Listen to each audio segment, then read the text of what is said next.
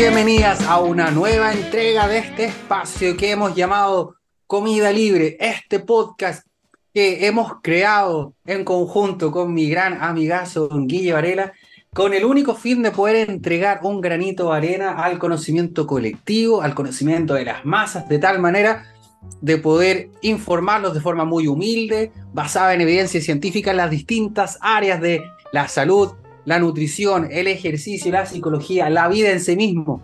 Y por supuesto, eh, en este caso, como les mencioné, este, este podcast lo creamos en conjunto, tanto quien les habla, Carlos Garrido, nutricionista, y también don Guille Varela. Guille, ¿cómo estás?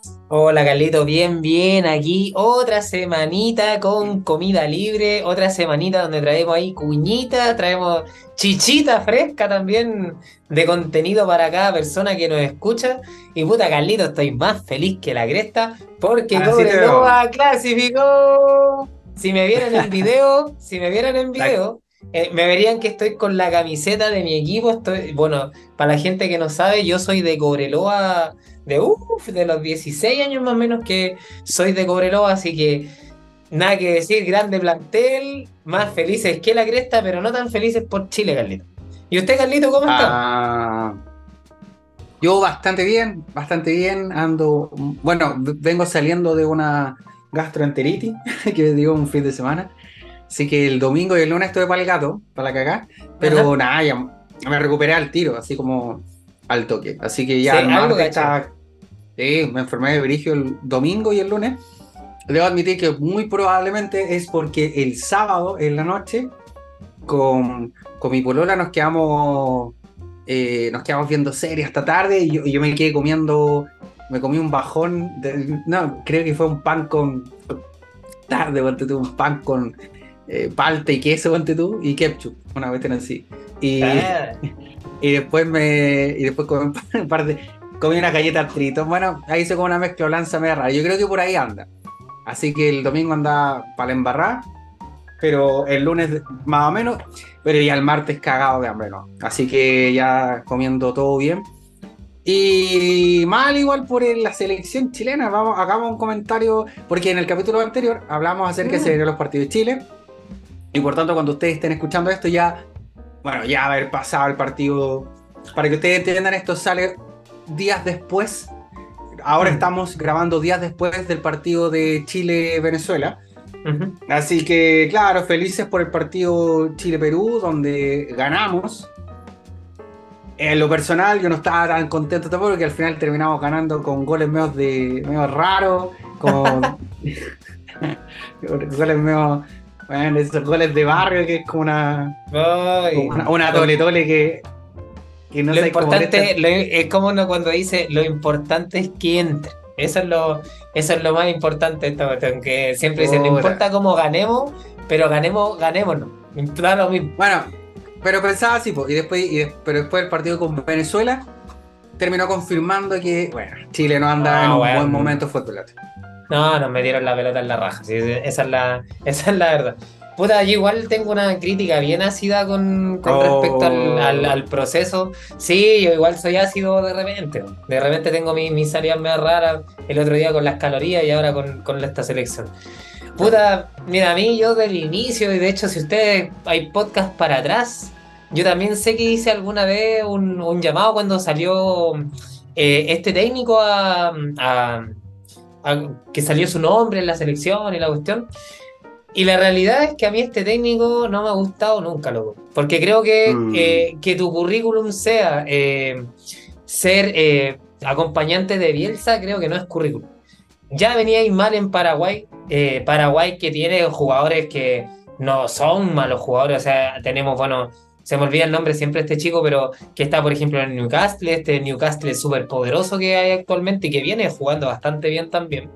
Em, y ya venía mal en Paraguay y puta, sacar, se fue de Paraguay y viene a Chile, no me da buena espina, la verdad. Y la cosa es que em, ya por el técnico, ya parto mal, de verdad que un técnico sin idea, un técnico que no tiene una estructura de juego, un técnico que que, no sabe hacer cambio, un, técnico que no tiene reacción. O sea, mira, cosas críticas que yo te puedo hacer, por ejemplo. Si tú me metías a Darío Osorio, Darío Osorio, que un cabro joven, muy joven, que probablemente a futuro le va, le va a ir bastante bien y ya le está yendo bien, no me lo podéis meter y después sacar. Por, Mm. lo que tú, por lo que tú le haces sentir a ese jugador. ¿Cachai? Sí, Así po. como, puta, me metió y después me sacó, puta, quizás tengo la culpa yo. Entonces, todo eso debe estar pasando por la cabeza de Darío Osorio. No me podéis meter a, no podéis tener a, a Beretron, que no hizo nada, o sea, pero nada, nada, ni, no hizo ni una jugada, nada, no, no hizo nada. No me lo podéis tener como 70 minutos jugando, o sea, a ese tenéis que haberlo sacado al minuto 40. ¿Cachai? Entonces, tenéis muchas cosas, no me podéis tener a Claudio Bravo afuera, que Claudio Bravo, queráis o Mm. no, puta, juega. O sea, ya tener a, a Bravo, o sea, para el otro equipo, decir, puta, Bra- está Bravo en el, en el otro, en el arco, puta, ya cambia el juego, ¿cachai? Entonces hay muchas cosas dentro de, eso y, y la verdad es que yo, bueno, a mi círculo íntimo yo le decía, ojalá Chile hubiese perdido con Perú y Chile hubiese perdido con Venezuela para haber sacado a este técnico, loco. Pero ¿cuál es el problema? Que ahora eh, le gana a Perú, le gana Perú no porque Chile juega bien, sino que porque Perú jugó pésimo. Y después eh, pierde con Venezuela, pero 3-0 en un partido en donde, de verdad, o sea, claro, tenemos la expulsión de, de Marcelino, pero más allá, o sea, no, no hay un fútbol vistoso, no, no hay toque, hay jugadores que no deberían estar en la selección, y es así, o sea, hay gente que no está en su momento y, y ya está. Pero, pero bueno, de verdad que ojalá, mira, bueno, ya la siguiente fecha viene una fecha complicada. Viene Mm. eh, Paraguay y viene Ecuador, que a Ecuador ni sueñan en ganarle a Ecuador. Y a Paraguay, puta, Paraguay viene pésimo también. Mm. Pero con este fútbol, o sea, podemos perder con Paraguay también. Entonces yo en lo personal prefiero que perdamos ahora y que venga un técnico, ojalá un técnico chileno, que eso también, que, que eso también yo soy bien crítico, en eso, ojalá sea chileno. Y si es de otro lugar, ojalá sea Gareca, aunque no creo, no lo creo por lo que cobra Gareca y yo creo que Chile no tiene para pagarle a ese técnico. Mm. Así que ojalá sea chileno, yo tengo mis nombres también, pero eso sería para, para, para. Ah, Sí. sí. Sí, yo, bueno, no. Bueno, tú- ustedes saben que el Guille acá es el más futbolero y el, el más apasionado y, y toda la cuestión con el fútbol. Yo en realidad lo sigo, pero tampoco soy tan tan eh, tan asiduo a ver. Claro, y ver la liga ni nada, pero sí. No, lo, ya- lo, lo- lo pasáis mal en realidad, ya, ya no lo disfrutáis en ese sentido. Porque en realidad, como que tú ya se cacha que en realidad, al- desafortunadamente, el recambio que, que se ha creado y, lo- y la persona que está dirigiendo la cuestión, como que no, vea, no va bien encaminada. Como No. que. No, No, no, no, hay, hay harto ahí, hay, hay harto. eh, hay harto dentro de la estructura del equipo que, que uno dice de repente los cuadrantes. Eh, bueno, yo técnicamente cacho un tanto del, del fútbol. Y tú cacháis de repente como el tema de, por ejemplo, cuando todos suben, después todos vuelven. No hay una línea lógica de juego, que eso es una estructura. ¿Cachai? Como lo que, por ejemplo, tiene Bielsa con Uruguay actualmente, que Uruguay le gana, por ejemplo, a Brasil, imagínate. Y le gana 2-0 y con un fútbol, pero loco, es, es Bielsa en Uruguay. O sea, de verdad, Bielsa Mm. es el Uruguay de Bielsa, se nota. O sea, Uruguay que son buenos para los combos, para las patadas, los arañazos, para los cubitajos, para, para los centros y, y tirar la pelota a cualquier lado y la cuestión, ahora loco juega. O sea, de verdad que es un fútbol que Mm. de cuadrante, que si uno pasa el otro desmarca y, y le da el paso al otro. O sea, hay una idea futbolística. Los goles de Uruguay son goles de Bielsa, loco, y no hay más. Así que No. uruguayos se los prestamos, ¿eh? de verdad, uruguayos, si hay un uruguayo por ahí, les prestamos a Bielsa. Amen a Bielsa, porque de verdad que los tiene jugando bonito. Mm. Pero bueno, así con la- las noticias más contingentes del, fútbol nacional. eh, de todas maneras, eh, antes de seguir con esta, mm, con esta cháchara, vamos a hacer la invitación correspondiente. Vamos a invitarlo a todos ustedes a que nos sigan en, en nuestras, eh, en las plataformas de podcast que ustedes frecuentan, ya sea Spotify, Apple Podcast o Google Podcast. También nos pueden seguir en nuestras cuentas de Instagram y TikTok. Comida Libre Podcast. Ahí estaremos subiendo extractos, pequeños cortos acerca de los capítulos, de repente estaremos eh, subiendo información, interactuando y por supuesto por ahí también nos pueden enviar todos sus comentarios, su feedback, si les gustó o no les gustó, qué les gustaría que habláramos, a qué les gustaría que invitáramos, entre otras cosas. Así que hecha ya esta invitación característica, don Guille, eh, llévenos a la segunda partecilla de lo que veníamos hablando en el capítulo pasado. Vale, vamos a hablar de ganancia de masa muscular en, este segundo capítulo, pero vamos a dar un, foquito, un, foco más a lo que es los macronutrientes, ya para la gente que no conoce tanto, eh, proteínas, grasas, carbohidratos, y vamos a hablar un poquito de estas distribuciones que se pueden hacer y por qué eh, es importante quizás uno más que otro, si son todos parejitos, etcétera. De los tres, yo creo que eh, uno de los que más hay que hablar, eh, porque bueno, siempre es como hoy en día, y, lo hemos hablado también en capítulos anteriores, es la proteína. Que la proteína que siempre tiene una relevancia gigantesca en todo lo que es nutrición, y te hacen yogures proteicos, cerveza proteica, la, la, proteína por, la proteína por todos lados. ¿Vale? Yo creo que de hecho, Carlito, así tirando ya la talla y volviendo al fútbol, yo creo que este técnico está cargando a los jugadores con proteína. Yo creo que de verdad algo está pasando. Yo creo que este le está metiendo viste en vez de arroz antes de, competir, güey. No sé. Pero, ¿Puede sí? Sí, yo creo que sí. Hay algo que pasa con la gasolina de estos jugadores que, que no. De, varios jugadores. bueno, bueno, no vamos a meternos más. Bueno, el tema está en proteína. A ver, ¿qué rol cumple, obviamente, eh, qué, rol cumple eh, la proteína en, el proceso de ganancia de masa muscular? Sabemos que las proteínas son estructuras, por lo cual la proteína es muy importante, obviamente, al hecho de generar este nuevo tejido que nosotros estamos, eh, estamos creando en este proceso de ganancia de masa muscular. Ahora, es bien sabido también que la proteína, bueno, siempre tiene un rango y, también sabemos que en, dependiendo de la etapa en la que tú te encuentres, la proteína va a ser más o menos dependiendo obviamente de la situación.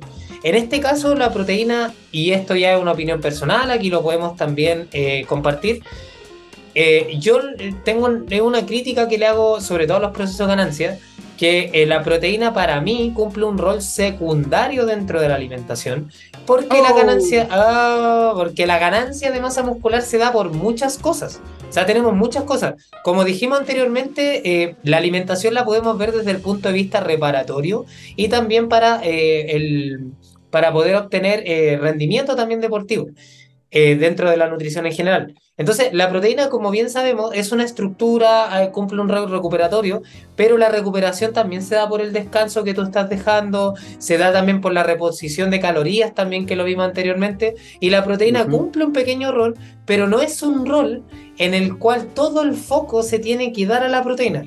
De hecho, eh, cuando hablamos de un proceso de ganancia, y nos fijamos también como en este balance em, hay un balance que, bueno, que se llama balance nitrogenado, que básicamente es como también como el balance calórico, que entra y sale la cuestión, pero aquí se da un poco como lo que tú estás eh, destruyendo, eh, proteicamente hablando, al momento de entrenar, versus la cantidad de proteína que está ingiriéndose. Entonces, ¿qué pasa, qué pasa en este punto? Eh, la proteína en sí, si nosotros la, la, la podemos observar, como desde el punto de vista en que si yo ya tengo un sobrante de energía, o sea, ya mi energía está sobrando, es muy difícil que a mí me esté faltando algo en mi organismo y que yo lo tenga que recomponer. Entonces, cuando viene un poco este tema de la proteína, la proteína más alta, cuando la vemos, por ejemplo, en un proceso de déficit calórico, se da meramente porque tu aporte calórico es más bajo y tú tienes que buscar un componente para poder construir ese nuevo tejido que en este caso, o para poder eh, mantener lo más posible o para que no se pierda eh, esta, esta, masa muscular cuando está en déficit calórico, nosotros aumentamos un poco este aporte, eh, aporte proteico para que el balance nitrogenado ojalá sea neutro. Pero cuando tú tienes un aporte calórico que te está sobrando, ese balance nitrogenado tiende a ser más neutro y positivo porque nosotros queremos construir esta masa muscular. Entonces, ya dicho esto, la proteína no debería ser eh, en, dentro de una distribución, pensando en ganancia de masa muscular, eh, tan alta como en un déficit calórico o como en un normo calórico. Porque no necesitamos que este mm. balance nitrogenado sea eh, no va a ser nunca abajo, sino que va a estar siempre a la, a la tendencia neutra o hacia el superior. Y esa es una opinión que yo eh, tengo mucho con este proceso, porque también sabemos dentro de la proteína, gatito que también, y esto obviamente es algo que también se da como muchos consejos en general, la proteína es el nutriente más saciante de toda nuestra alimentación.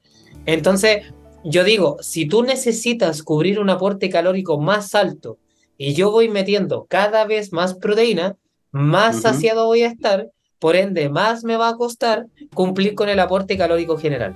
Y ahí viene el punto donde generalmente las personas aquí cometen como uno de los más grandes errores que yo veo en, el proceso de volumen, que empiezan a meter proteína pensando que están en déficit y pensando que a más proteína, más ganancia muscular van a tener, y eso no es así. Bueno, buen. Ah, eh, información te todo, todo, bueno, todo bueno, todo bueno. Todo bueno, todo, bueno. Sí. Eh, yo solamente haría como la.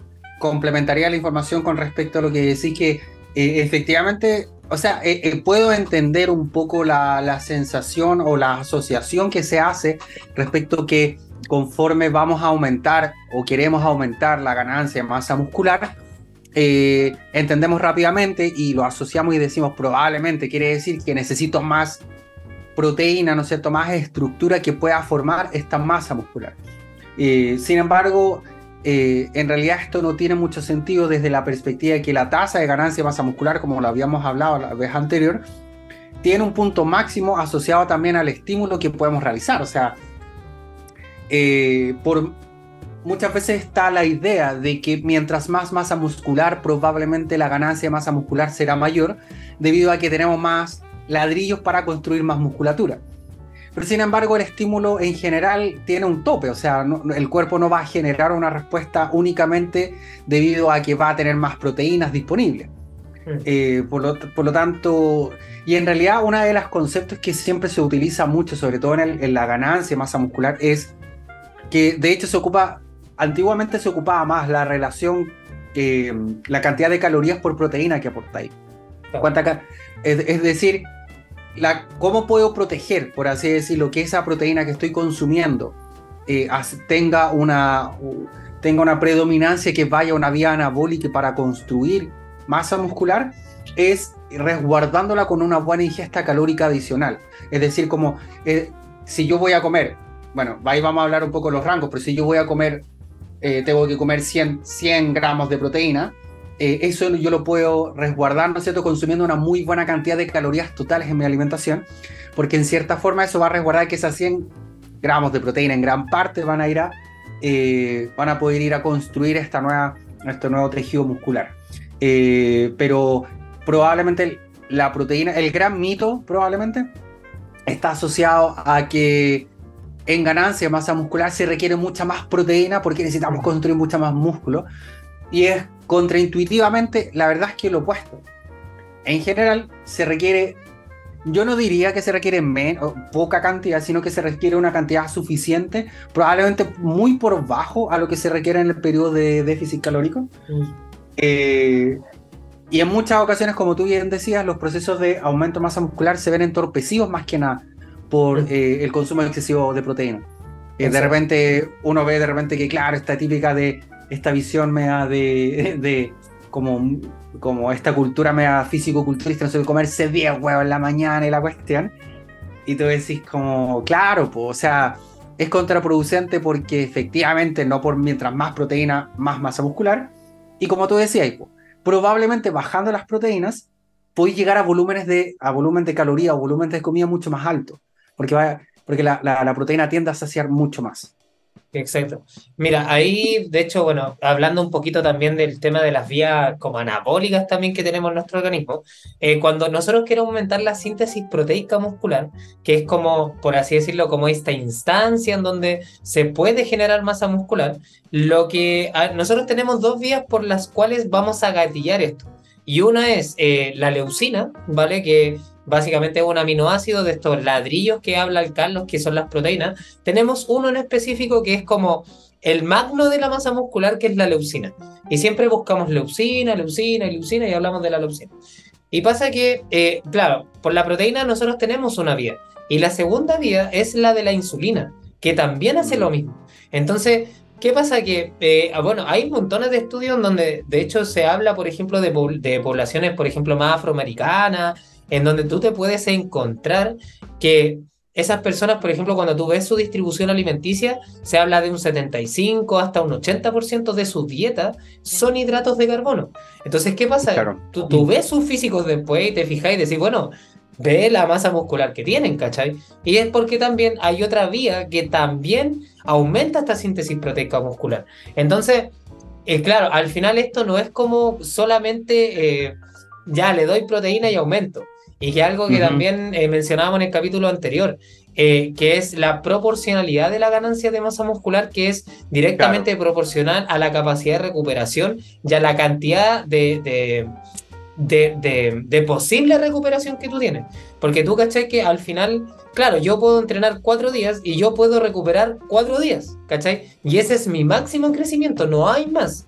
¿Cachai? Porque yo, claro, no hay más crecimiento. Entonces, ahí, ahí siempre viene el punto y, y por eso meter más y más y más y más calorías y más proteínas no te va a generar más ganancia. Tú necesitas la dosis exacta y ya está. Y en lo otro que hablaba el Carlos, que también es la, la parte de la cantidad de proteína que nosotros utilizamos para, por ejemplo, el estímulo de, la ganancia de masa muscular. Hay por ahí algún estudio por ahí que habla de que, por ejemplo, si hablamos de 20 eh, gramos de proteína de, de suero de leche, solamente el 20% es utilizado para las ganancias de masa muscular y el 80% de esa proteína consumida se utiliza para las otras funciones, funciones transportadoras, funciones como algunos tejidos también obviamente que hay por ahí, eh, entre otras cositas más que tiene también la, proteína, de hecho hasta en el hueso también podemos ver involucrado el tema de la proteína. Mm. Entonces al final Claro, mm, que, resumiendo un poquito esto, mm, que no piensen que al final utilizar más proteína va a ser mejor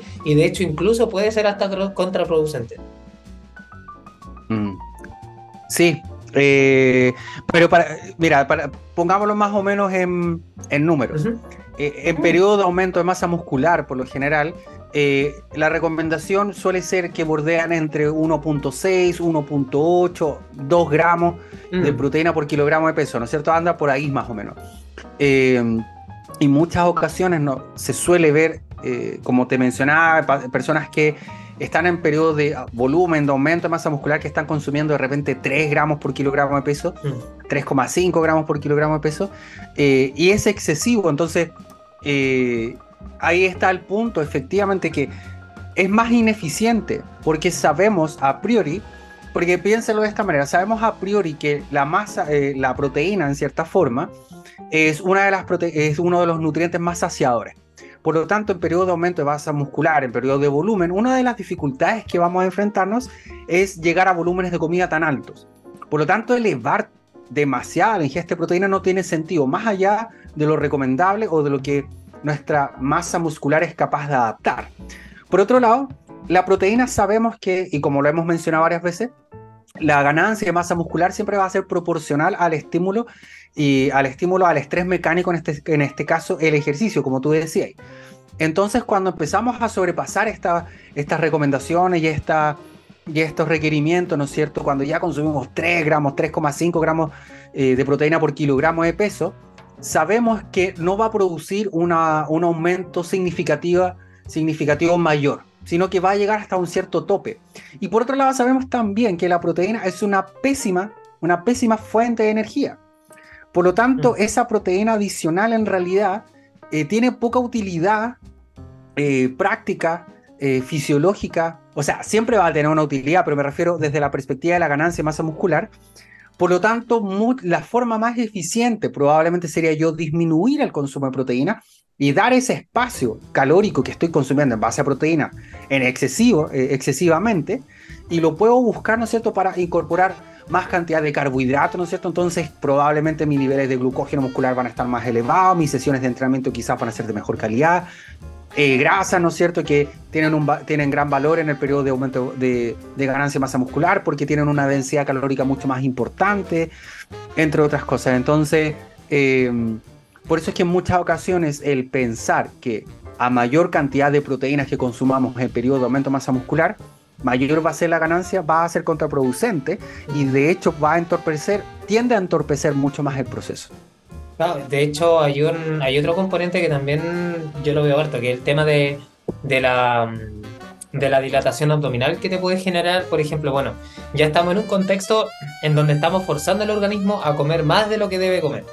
Entonces, ¿qué pasa? Que claro, si yo lo yo aparte de eso, uy, Perdón, sí, me trapiqué. La cosa es que, a ver, si estamos en este contexto, eh, mientras más proteína yo consuma, y esto yo sé que le pasa a muchas mujeres, sobre todo a las mujeres les pasa todo esto, que si yo tengo mucha proteína, también tengo mucho azufre. Y el azufre sale como gas. Entonces, ¿qué pasa? Si mientras más, más proteína yo tenga, más peitos me voy a tirar, más gas voy a tener, más espacio voy a utilizar, más incómodo o incómoda te vas a sentir, por lo cual más difícil va a ser poder comer. Y ahí vienen estos puntos de repente en donde, en donde también, eh, como digo, es importante consumir la proteína, sí, es importante, pero solamente lo que se requiere. ¿Cachai?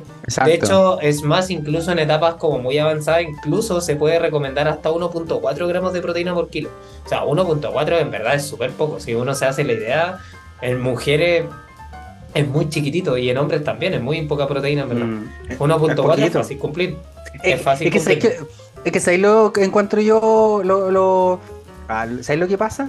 No, lo que yo ah. creo, eh, en lo, en lo personal, sabéis que eh, en el último tiempo, en los últimos, no sé, 5 años o 10 años, no sé, se, se ha exacerbado tanto las propiedades de la proteína y de hecho lo hemos hablado antes, ¿cachai? Como esta exacerbación de preocupación constante de que, onda, ah, yo he tenido pacientes que muchas veces como Nutri yo me desordené, me fui a la cresta, pero me preocupé de comer todas mis proteínas. Sí. O Nutri, o Nutri no, me, me, fui pa, me fui de vacaciones para tal lado. Eh, te dicen como eh, Nutri, ¿sabe qué? Me fui de vacaciones, me desordené en todo, pero las proteínas las cumplí. Siempre me preocupo de las proteínas. Nutri, no sé, la otra vez fui chanché y comí no sé qué cuestiones, pero era harta proteína. Entonces, eh, pareciera ser, ¿no es cierto?, que la proteína fuera como este nutriente que tiene como una, una especie de, de un halo de, de bondad, claro, una, una benevolencia eh, absoluta, ¿cachai? Y como que y en realidad es como lo más importante y la punta del, de lo, o sea, la, base fundamental de la alimentación. Y por supuesto, no le estoy quitando importancia a la, a la proteína. Malamente un nutricionista haría eso, sin duda que tiene una gran importancia. Sin embargo, nos pasamos tres pueblos también, pues, ¿cachai? Entonces, actualmente las personas están dispuestas a dejar de lado un montón de cuestiones con tal de aumentar el consumo de proteínas, ¿cachai? Entonces, y, por eso es que muchas veces en periodos de aumento de masa muscular, tú de repente planificas, y que me pasa caleta, muchas veces, y me pasa mucho cuando planifico todas las, pautas, que me dice, oye, que te lo había comentado una vez, que me manda y me dice, oye, Nutri, ¿sabe qué? No sé, usted me dice que tengo que comer tanta cantidad de gramos de proteínas, pero en realidad no me calza porque me puso dos huevos, tanto, tanto, y como que no me calza. Eh, o, o, siempre tú le planificas la pauta de ganancia de masa muscular y, tenéis que empezar a decir, ya, pues no, es necesario que comamos cinco huevos al desayuno, ¿cachai? Eh, podemos comer menos. Eh, porque, ¿no es cierto?, está esta asociación de que la proteína es como el ápice más importante, ¿cachai? La, piedra angular de todos los procesos, y si disminuye, como que algo estamos haciendo mal. ¿Cachai? Eh, yo creo que va por ahí. Yo creo que va por A eso me refería que tú decís que 1.4 en general, 1.4 la mayoría de las personas sin duda lo encuentra poco. Yo creo que la mayoría de las personas lo, encontraría, uh, así. de hecho, para que se hagan una idea, yo por ejemplo he tenido mujeres eh, con tres porciones de proteína en, ganancia de masa muscular. ¿Y ahora? ¿Tres porciones? sí, tres. Porque lo que pasa es que, claro, piensa que pensamos también que a medida que el aporte va aumentando, también los otros alimentos que tú aumentas, como el arroz, las pastas, eh, no sé, por los frutos secos y demás, eh, también tienen aporte también tienen, pues entonces, ¿qué pasa aquí? Claro, tú vas subiendo esos alimentos, la proteína también va aumentando, por lo cual, claro, o sea, al final con eso ya te empezáis a tener 1.7, 1.8, entonces, ¿qué hay que hacer en un minuto? Yo reduzco lo otro para que se vaya cumpliendo este rango que es el 1.4, 1.6, 1.8. Ahí obviamente cada uno elegirá, quizás en ese rango ahí uno se podría mover, pero, pero claro, pues entonces se va reduciendo. Entonces me ha tocado tener niñas con tres porciones de proteína en, en, general. Para que se Eh, hagan una exacto. idea, es como un huevo, una palma de pollo y medio scoop de proteína. Esos son tres porciones. Eh, Claro, Se acabó, Oh. no es más. claro. o no sé. Claro, entonces. eh, o sea, y eso, y eso suele ocurrir mucho porque la mayoría de las personas, claro, asume que únicamente consumimos proteínas en huevo, pollo, bla, bla, bla, bla, los típicos alimentos.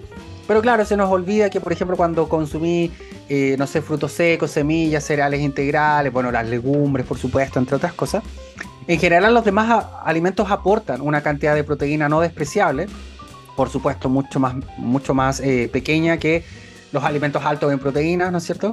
Pero sigue siendo algo significativo, entonces, en muchas ocasiones, eh, las personas suelen menospreciar eso. Entonces te dicen, oye, tú me dijiste que tenía que comer 120 gramos de proteína y no sé, tengo tantas porciones de proteína, entonces no me calza.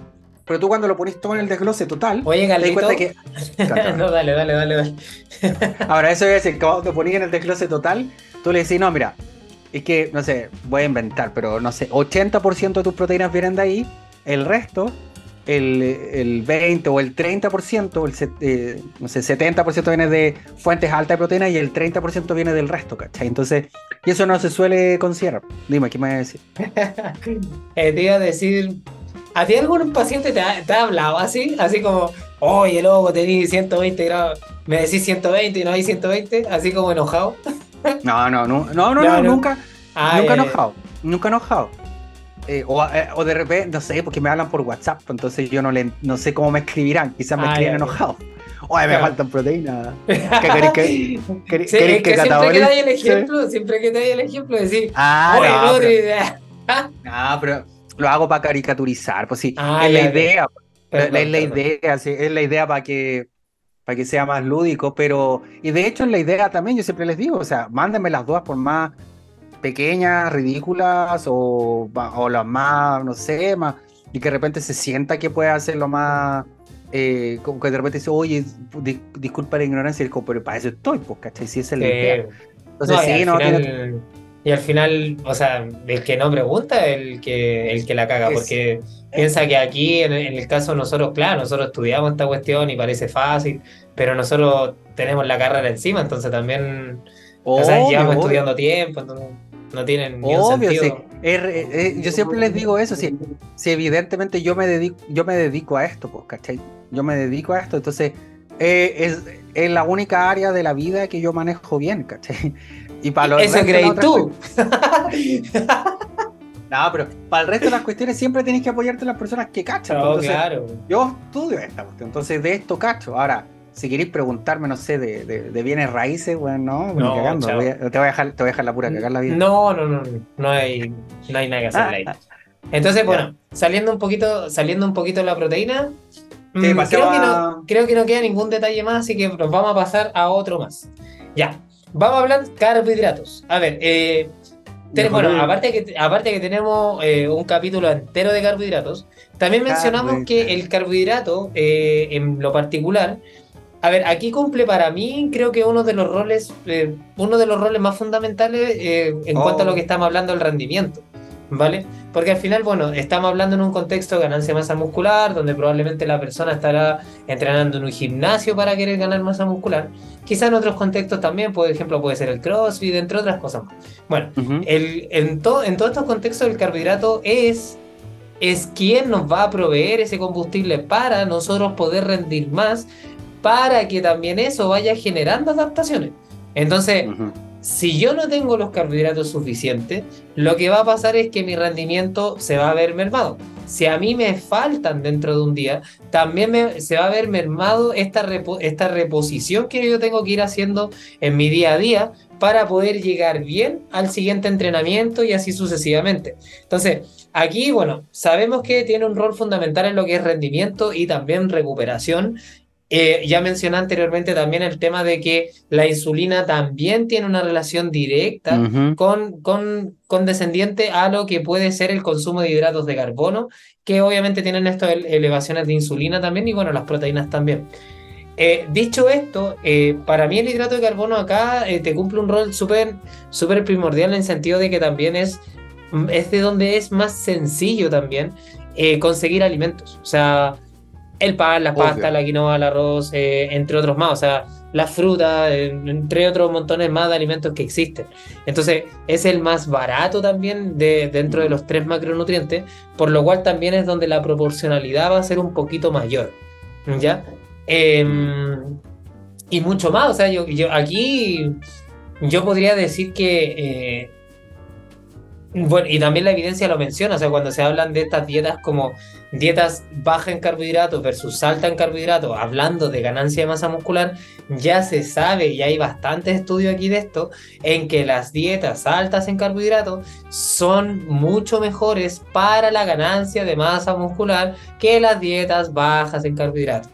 Entonces, y eso es así, no hay más y hay evidencia, pero solidísima con respecto a esto. O sea, de verdad que no, no hay, no hay, es que no hay, de verdad, o sea, no hay eh, forma que oh. una persona te pueda decir algo en contrario a esto mismo. O sea, yo oh. entiendo que hay personas, ¡ah! Dietas, eh, personas que harán dietas cetogénicas y todo el cuento y dirán, bueno, yo también gano masa muscular y toda la cuestión. Sí, pero nunca al nivel de una persona que consume hidratos de carbono. O sea, ni, siquiera va a ser un empate. O sea, no mm. aquí no hay, no hay empate. O sea, siempre eh, probablemente el, consumo de hidratos de carbono va a estar por sobre una dieta eh, más alta en grasas cuando hablamos de ganancia de masa muscular. Oh, oh la que qué feo, qué feo lo que dijo. Con razón, por eso el Pedro Gres es tan flaco. Ah, te cachai. Ah, ya, es que se lo entrena, no, te... oye, bro. eh, bro. Mandar el corta a Pedro Gres, va. sí, la Pedro Gres es flaco. Pero es flaco. Habla pura, pero habla pura weón de flaco al final. Muestra, muestra los bíceps. Pero, habla, pero habla pura weón de flaco. Habla de la, ahora anda, anda, con la weá del magnesio. Callampa la weá, habla weá del magnesio. la otra vez la weá de la cetogénica. El, magnesio quelado. Pero habla pura web de, de, habla pura web de, de, de, cosas que no tienen nada que ver con la mejora de la composición. De hecho, al contrario, porque si tú sido una dieta, la dieta de Pedro Gres y vayas a bajar 10 kilos en un mes, yo te aseguro que de los 10 kilos, dos o tres van a ser grasa, si es que, y el resto va a ser mm. músculo, agua y un montón de otras cuestiones más. No, bueno, lo que te voy a decir respecto a eso es que es, buena, es buen ejercicio hacer porque más allá de la dieta cetogénica, low carb, etcétera, que nuevamente lo hemos dicho varias veces acá en el podcast, son estrategias nutricionales viables. De hecho, en el mundo del físico-culturismo se en muchas ocasiones se ha utilizado como estrategias cetogénicas, por ejemplo, para distintos periodos de, la preparación, por ejemplo. Em, pero a lo que nos referimos en, mucha, en esta instancia, cuando el objetivo es ganancia de masa muscular, eh, maximizar que fisiológicamente ahora es maximizar las adaptaciones favorables para crear mayor cantidad de fibras musculares, ya sea a través de la hipertrofia, la hiperplasia, ¿cachai? Bueno, principalmente en el caso de la hipertrofia muscular. El carbohidrato juega un rol clave porque efectivamente es el combustible predilecto de nuestra masa muscular para poder desempeñar un ejercicio o un esfuerzo de alta intensidad que es necesario, que es sine qua non para poder realizar un aumento de masa muscular. Es decir, tú para aumentar tu masa muscular necesitas estresar mucho tu, eh, tensar mucho tu eh, fibras musculares. ¿Cachai? Por tanto, al tiro se condice con el hecho de que es mucho más eficiente si tus niveles de combustible muscular están constantemente elevados. Y con, al, final de, de cada sesión, que evidentemente, como mencionamos en el capítulo pasado, tiene que venir asociado con, una, eh, con un entrenamiento de fuerza bien planificado, que sabemos que el entrenamiento de fuerza es ser un ejercicio más bien anaerobio glucolítico, por lo tanto va a utilizar predominantemente, o sea, tú no vas a levantar 150 kilos con, con cuerpos cetónicos, pues, O sea, el día Loli, ¿cachai? No, no está no, no a sacar, no, pues no hay a levantar. ¿Cuándo he visto a Pedro Grey levantando pesas? Nada, ya, ya, dale. Ese es el punto, ¿caché? En el contexto en el que estamos hablando, en el contexto que necesitamos maximizar el rendimiento de tu sesión de entrenamiento de fuerza para generar hipertrofia para que eventualmente conlleve a una ganancia de masa muscular eh, óptima, el carbohidrato es oro, es el oro. Y de hecho esto se condice mucho con respecto, con otro objetivo, es lo que pasa mucho en el, en el, rendimiento deportivo. ¿No es cierto? Que cuando nosotros hablamos, cuando hablamos, cuando el objetivo es el rendimiento deportivo, bueno, no hay, no hay diferencia. O sea, con carbohidratos y sin carbohidratos mm. es, bueno, el día y la noche. No quiere decir que una dieta baja en carbohidratos no la puedas llevar o que no puedas perder grasa corporal. Sí, sin duda. Pero desde la perspectiva del rendimiento deportivo, donde el objetivo es maximizar eh, la, eh, maximizar la, eficiencia de realizar una disciplina deportiva en la cual muy probablemente va a requerir glucógeno muscular, la presencia de carbohidratos va a elevar el rendimiento considerablemente. En este caso, pasa eso, y coincido con el, con el Guille, que en general eh, el carbohidrato tiene una utilidad muy, es muy, eh, es muy relevante en este contexto de ganancia de masa muscular porque les mencionaba, porque para ganar a probablemente el factor que más, que más puede predecir mayor ganancia de masa muscular va a ser que tú puedas rendir lo mejor posible en tus sesiones de entrenamiento, sea cual sea. Entonces, al final lo que nosotros hacemos a través de la alimentación es asegurar de que tu rendimiento alrededor a tu sesión de entrenamiento sea de muy buena calidad y que el, proceso de recuperación que conlleva de hecho a eh, ¿no es cierto?, de glucógeno muscular, sea lo más eficiente posible. Por lo tanto, claro, el carbohidrato acá es, por lejos, creo que uno de los actores principales. Mm. Mira, yo agregaría solamente ya como para pasar al tema de las grasas, porque en verdad eh, creo que, no, o sea, no tengo nada que decir en verdad contigo. Soy quizá acotar una cosa nomás de que se me venía a la cabeza estos típicos estudios que, por ejemplo, hacen de, de por ejemplo, corredores que van a correr, no sé, maratones de 41 kilómetros, por ejemplo en la cual eh, son personas que predominan de dieta cetogénica y tú empezás a cachar que entre medio te dicen, no, eh, bueno, el protocolo fue una dieta cetogénica, bla, bla, bla, pero utilizó geles dentro de la carrera, bla, bla. Usted, señor, señora, ¿de qué cree que son los geles? De carbohidratos, pues sí, para eso. Entonces, al final no corrió con una dieta cetogénica. Así que, o sea, hay montones de estudios que son así y siempre sale lo mismo. Va, es como que, claro, va, va corriendo, bueno, y va va tomando aceite de oliva. Claro, va comiendo maní. Bueno, no creo maní, no, no es así. Bueno, eh, esa primera, claro, esa primera acotación y la segunda es diferenciar el tema del tipo de carbohidrato, que también es importante, que siempre, bueno, las recomendaciones que uno escucha generalmente son porque, bueno, de, de pérdida de peso, porque, bueno, la población tiene un grado alto de sobrepeso, obesidad, bla, bla, bla. El tema está en que cuando tú piensas en, la ganancia de masa muscular, también es muy importante que no te vayas pasando, por ejemplo, en fibra. Que la fibra mm. aquí también, porque es muy saciante, eh, retrasa el vaciamiento del cuerpo, entonces te va a estar saciando un tantito más. Pero aquí tu meta es consumir, ojalá, la cantidad mayormente posible de, eh, de este elemento. Entonces, claro, también viene un poquito a entorpecer si yo todo lo, elijo con fibra y estoy constantemente consumiendo fibra porque, comillas, la fibra es mejor. Se va a entorpecer un poquito esto mismo, te va a saciar también más y probablemente te va a costar más consumir, obviamente, el aporte calórico total que tú necesitas. Siempre recordar que esto también va en orden. El aporte calórico es, va por, entre comillas, por encima de, los, de la distribución de cómo tú tienes el aporte calórico. Y eso es meramente porque si tú tienes incluso un consumo alto de carbohidratos, pero tú consumes por debajo de la energía que tú necesitas, aún así vas a estar en déficit calórico y aún así te va a costar, mm. y te va a costar igual ganar, eh, masa muscular. Entonces, claro, entonces, aquí se puede de repente utilizar un poquito más de hidratos de carbono un poco más refinados, obviamente sin que se nos pase la mano, pero a medida que va aumentando este proceso y más complicado se empieza a hacer, más va a empezar a predominar un tanto más estos alimentos que de repente son calóricos y que no generan tanta saciedad. Por ejemplo, el pan blanco, por ejemplo, no sé, pues si tú comes eh, pasta integrales, vas a comer pasta más normal, eh, entre otros alimentos. En, vez de avena, quizá un cereal un poquito más que no tenga tanta fibra, quizá una hojuela, por ejemplo, granola, muesli, que también vienen bastante bien, son más pequeñitos en su tamaño, etc. Quizá es la acotación que tenía que hacer Carlito.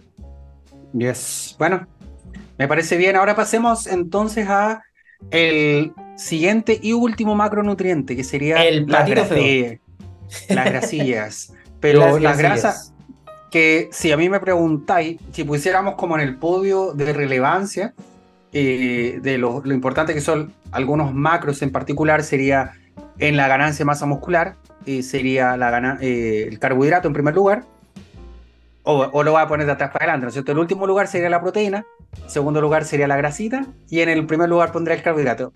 Oh, Ahora, ¿por qué? feo. Sí, sí, la proteína. Me Qué tiene chato lo- la proteína. Qué horrible, qué horrible lo que estáis Sí, es que diciendo. me, me tiene, me tiene chato la proteína. Mm, Sí, ahora me eh, parece. eh, no, de como hecho, que- es como que todo, No. en todos lados proteína, proteína, proteína, proteína. Bueno, todo, todo con proteína.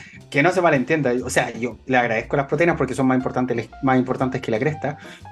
Pero ya pues, va, va a pasar, weón. En tres años más, cinco años más, no sé.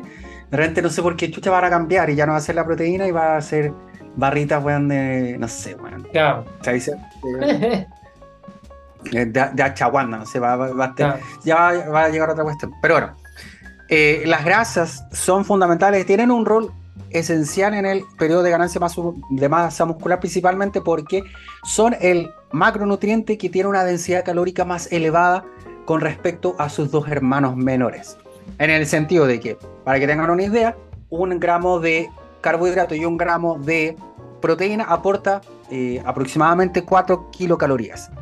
En cambio, una un gramo de grasita aporta 9 calorías, o sea, prácticamente el doble. Ustedes Mm. eh, dirán entonces, pucha, ¿y eso de qué sirve? Efectivamente, en el periodo de ganancia de masa muscular, uno de los grandes eh, desafíos es poder entregar una buena, una alta cantidad de calorías en un volumen no tan grande. Ya, y esto es lo que esto es el concepto que se llama que manejamos de densidad calórica, es decir, no solamente nos importa cuántas calorías entregamos, sino que el volumen de comida que hay que, que, hay que eh, consumir para poder llegar a esas calorías. Para que se hagan una idea, no sé, po, 100 calorías de lechuga es un bol gigante de, no sé, eh, tiene que ser cal- caleta. onda, Bueno, un- si es que no la lechuga entera, yo creo. Claro, la lechuga entera, si no, si no una lechuga y media, una cuestión así. Es mucho el volumen para llegar a esa cantidad de calorías. Sin embargo, 100 calorías de grasa, por ejemplo, en base a eh, maní, probablemente son 40 gramos. Por una cosa así. Entonces, quiere decir que en menor volumen aportan más cantidad de calorías. Y en el caso de la ganancia de masa muscular, eso juega un rol clave porque nos permite entregar una muy buena cantidad de calorías eh, en nuestros pacientes, atletas, eh, de tal manera de que eh, sin aumentar tanto el volumen y sin producir esta saciedad, esta disti- eh, distensión abdominal, ¿no es cierto? Esta sensación de que estáis todo el día hinchado, todo el día lleno, que es una de las complicaciones que suele ocurrir en los periodos de volumen. Por lo tanto, ahí uno echa harta mano a las grasitas en ese sentido. Eh, y hay, obviamente, hay grasas y grasas. Por supuesto, uno intenta eh, utilizar las grasas que sean más interesantes, que tengan mayor aporte fisiológico y biológico. Eh, hablaremos de las grasas esenciales, ¿no es cierto? O grasas fundamentales como ojalá en base a frutos secos. eh, se pueden utilizar mucho, eh, bueno, la típica palta, aceitunas, los aceites de buena calidad, entre otras cosas. Pero bueno, esa es una de las, de, la- de las virtudes que le atribuyo un poquito a, la- a- Mm. a este macro. ¿Qué más Sí, atribuirías tú? Yo me, yo me sumaría a, bueno, hay a, quizás como dos estudios que, que tengo en la memoria, que el primero era en base cuando tú tenías procesos de ganancia de masa muscular con eh, grasas eh, predominantes en poliinsaturado, monoinsaturado y saturado, en la cual donde se veía que, claro, la ganancia de masa muscular se puede ver un poco mermada por el tipo de grasa predominante que tú tienes en tu alimentación. Entonces. Aquí, eh, que de hecho fue un extracto que el Carlos, que subimos de, de- de co- en comida libre incluso, que aquí no se trata de ponerle más, aquí no se trata de eso, se trata, no es llegar y ponerle más y que aquí todo sirve y que total estoy en volumen y echarle pancho, porque igual... eh, hay que, hay que considerar que también la salud de uno también está en juego, o sea, estás metiendo Eh. información a tu organismo. Entonces, si la información viene predominantemente de alimentos ultraprocesados, porque aquí es poner, entre ponerle y no ponerle, mejor le pongo, probablemente esa información ta- también te va a hacer que se merme un poco eh, lo que tiene relación a la creación de nuevos tejidos, incluso a tus sensaciones. Sabemos todo lo que generan los ultraprocesados también a nivel psicológico, entre otras cosas más. Entonces, Mm. bueno, este estudio hacía cajona que, claro, personas que predominaba el consumo de alimentos eh, saturados dentro de este proceso de ganancia, podía ser que la ganancia sea un poco menor, haciendo eh, referencia, por ejemplo, a alimentos fritos, por ejemplo, eh, a alimentos utilizados con manteca, por ejemplo, entre otros más, eh, dentro de nuestra alimentación. Y el otro estudio que también ahí por ahí me, salta también acá es la relevancia que tiene a nivel de salud lo que respecta al consumo de ultraprocesados.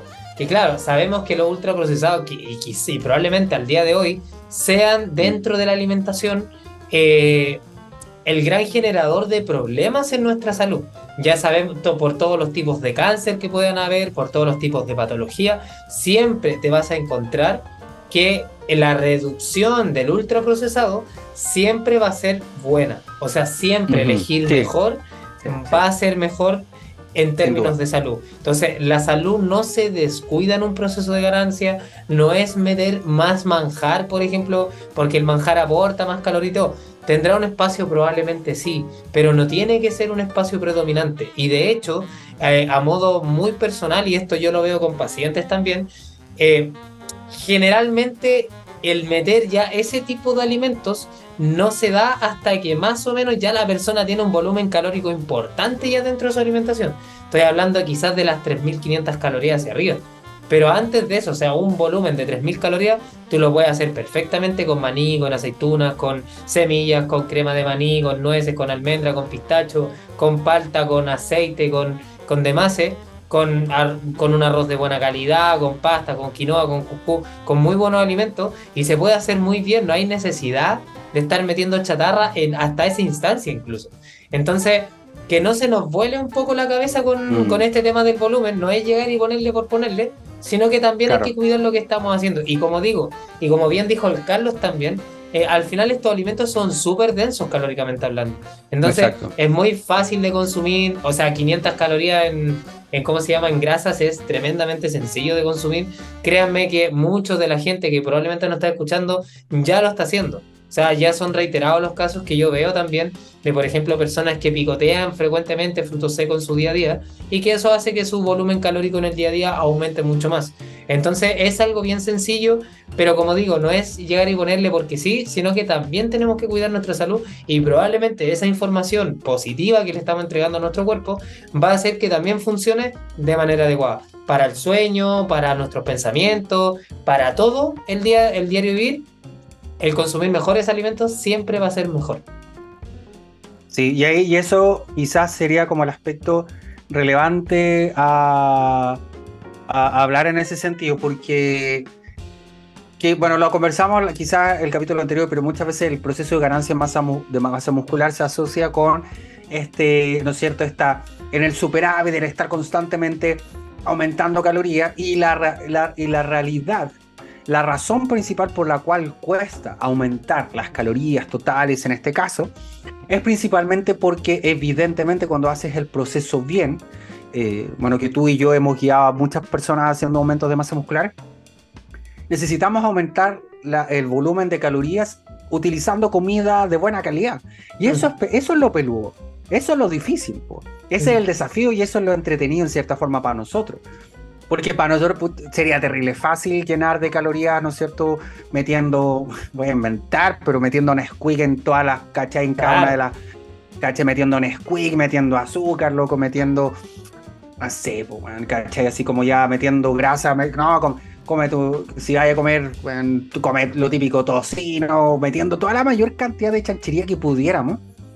Eh, así es relativamente sencillo. Probablemente, de hecho, hay eh, no sé, y se ve mucho, mucho que este bulk, algo sucio, que como si lo único que importara sería la ganancia de masa muscular, y como bien dice el Guille, nunca, en general, en estos periodos, en estos procesos, nunca se tiene que descuidar la salud, ¿cachai? Nunca se tiene que descuidar lo más, porque, o sea, nunca un objetivo es tan importante como papitearse todo lo demás.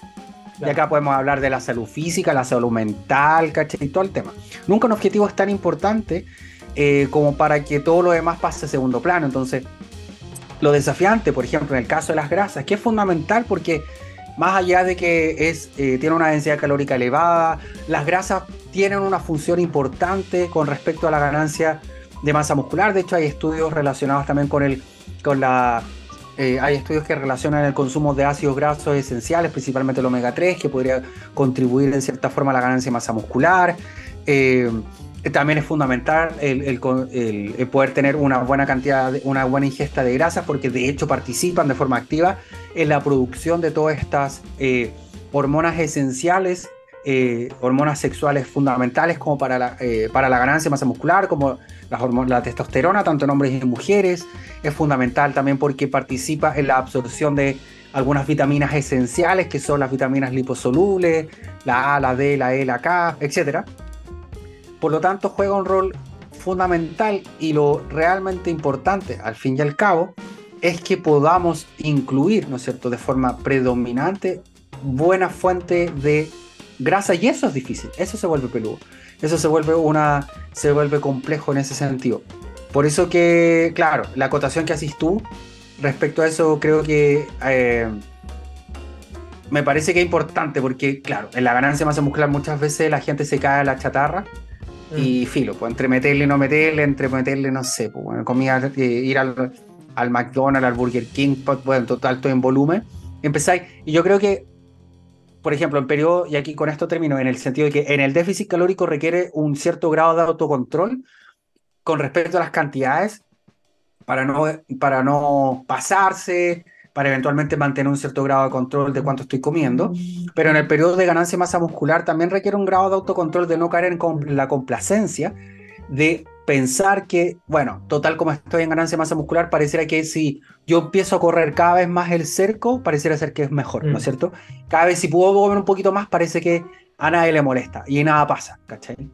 Mm. Me gustó harto la frase que dijiste de de no por, no por cumplir el objetivo me voy a echar todo lo demás abajo. Que eso me, me gustó harto, me gustó esa, esa, frase de usted, Don Tío. Está patentada. Está patentada. Sí, tiene, tiene buena, se viene, frase. Está patentada y se viene mi libro.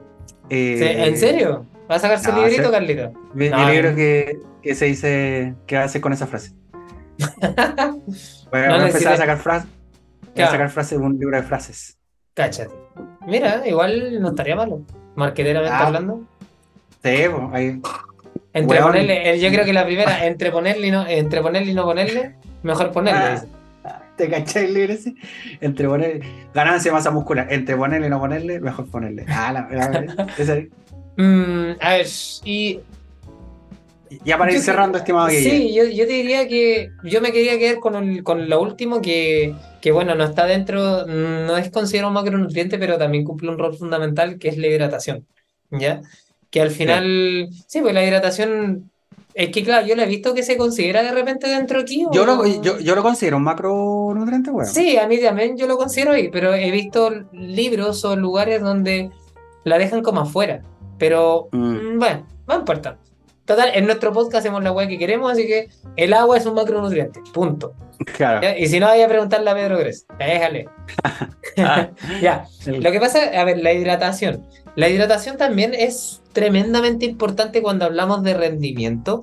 Hay montonazos de estudios que hablan de, bueno, de que una deshidratación del 2 al 3% incluso de nuestro cuerpo ya nos puede generar, por ejemplo, una falta de rendimiento. Hay que considerar que nuestra materia viva prácticamente es agua, entonces si te falta la hidratación, yo te aseguro que algo va a pasar. De hecho, bueno, yo hace muy poquito también subí reels eh, hablando también de la fatiga de la fatiga cerebral que te puede generar la deshidratación, ya que nuestro cerebro es el tiene, está conformado por 75% agua. Entonces, claro, si me falta líquido, lo que va a suceder es que mi cuerpo también se va, mi cerebro se va a empezar a fatigar, por lo cual no va a funcionar de manera adecuada y probablemente en las actividades diarias, por ejemplo, se hablaba mucho, por ejemplo, de la precisión del golpe de un golfista, por ejemplo, que se veía mermada, entre otras cositas más, la vamos a ver cuando nos falta hidratación. Ahora, también nuevamente el consejo es no se hacer en hidratación, no es necesario que esté consumiendo todo el rato agua, porque va a pasar lo mismo, porque también sasea, también es lo mismo. Entonces, lo que necesita y ya está. Dos formas de verlo, uno para el que calcula calorías, un ml de agua por eh, caloría consumida o sea, 2.000 calorías, 2 litros de agua. De hecho, yo creo que eso de los 2 litros de agua viene un poquito de esto mismo. ¿eh? Del tema calórico, que bueno, se sabe que la población en general debería consumir más o menos 2.000 calorías al día. Eh, yo creo que viene un poquito de ahí. Y la otra forma es revisar su orina. Si su orina está clarita, está bien. ¿ya? Así que con eso va a andar bien. No creo que necesite nada más.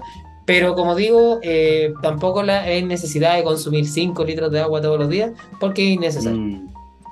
Sí, terrible necesario. Y muchas veces, eh, claro, pues muchas veces la. O sea, yo creo que en la mayoría de los casos, muchas veces caemos en esta sensación de que más es mejor y que pareciera ser que mientras más intenso hagamos un cambio o, nos centremos en algún aspecto específico, como que mucho mejor, ¿no es cierto? Entonces, como que pasar de que, puta, Nutri, yo nunca me preocupaba mucho el agua, a ahora consumo 5 litros, eh, suele ser como el típico cambio drástico poco sustentable. Y en general, claro, o sea, la mayoría de las personas consumiendo 2 litros, digo, la mayoría de la población, 2 eh, litros al día va a ser más que suficiente. Mm, eh, y nuevamente, si se, y el beneficio va a ser que se mantengan constantes. Ojalá dos litros, dos litros, dos litros todos los días, todos los días hagan el hábito. Eh, y, en el, proceso de ganancia de masa muscular, como tú bien decías, la deshidratación, que es algo muy característico, o sea, algo mucho más común de, que de lo que cree la gente, eh, como hemos mencionado, eh, podría ser un impedimento para el rendimiento deportivo.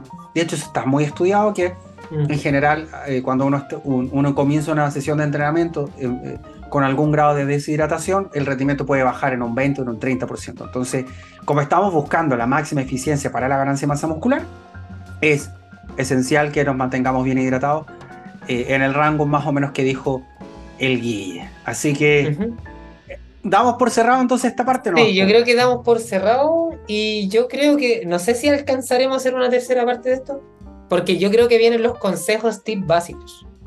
Yo creo que podríamos hablar, mira, podríamos para el próximo capítulo podríamos hablar de suplementación y consejos prácticos. Bueno, le, gusta, me gustaste, Carlito, bien, bien. Gusta, ya, ahí le damos con, los, la utilidad de los suplementos y consejos ya prácticos como va a empezar su ganancia masa muscular Entonces, a lo maldito.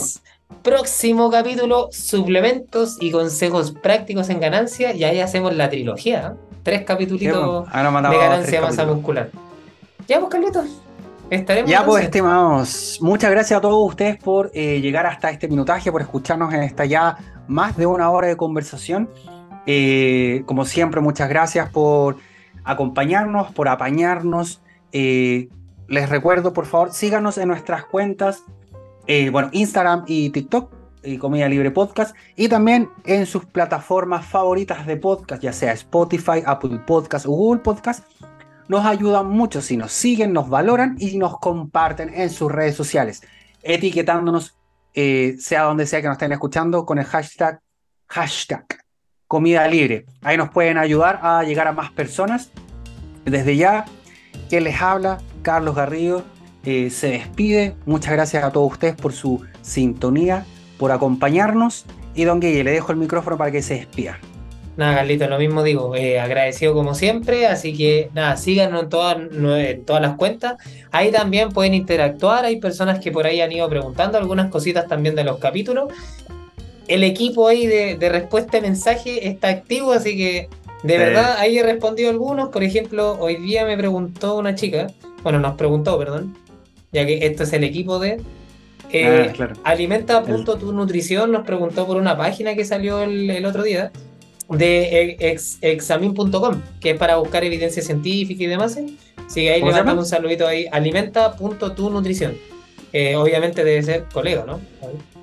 Eh, sí, es nutrición. Así que, colega, también un saludo ahí a Alimenta tu Nutrición. Berito también, que ahí por ahí nos escribe. Emtor.gym.loslagos. Priscila D.Blaimey. Yurena Rodríguez. Valentina etcétera, etcétera, etcétera. Hay harto, sí, sí. Esta es pega, Carlos, ¿eh? debo decirlo. No, sí, esto, esto tiene, su, tiene su, su peguita aquí también. Así que, nada, nuevamente, y a la gente que se va incluyendo, también muy agradecido a todos, porque también se ha incluido harta gente también al Instagram. Así que, nada, con eso me despido. Un saludo, un abrazo a ti, Carlitos fraterno, y un besito también en la nuca. Cuídese, cuídese mucho, Carlitos, también, y nos vemos en otro capítulo de comida libre. Nos vemos, adiós.